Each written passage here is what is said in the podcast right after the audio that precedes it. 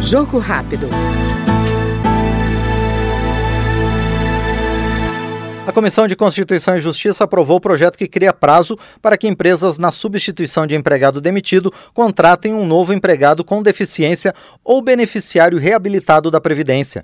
Segundo o relator da proposta, deputado Kim Kataguiri, do União de São Paulo, a medida vai dar às empresas protagonismo na construção de uma sociedade mais justa e solidária. O projeto que eu relatei na Comissão de Constituição e Justiça basicamente garante que você tenha um prazo de 60 dias para contratar uma pessoa com deficiência porque há uma cota né, para empresas médias e grandes, elas precisam contratar uma porcentagem de pessoas com deficiência. Só que muitas vezes né, a empresa, e isso é reconhecido já pelo próprio Tribunal Superior do Trabalho, ela faz todos os esforços, ela divulga, ela, enfim, no, no do período em que eh, ela dá o aviso prévio até o momento da demissão, efetivamente, né, a empresa trabalha muito para tentar contratar a pessoa com deficiência e não consegue.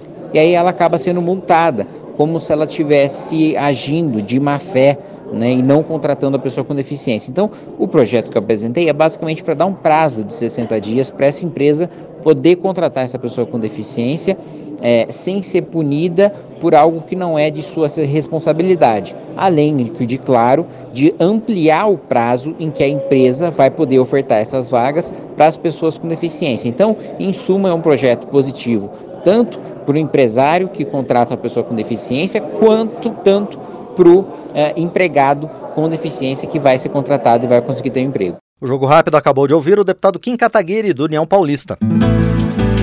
Jogo Rápido.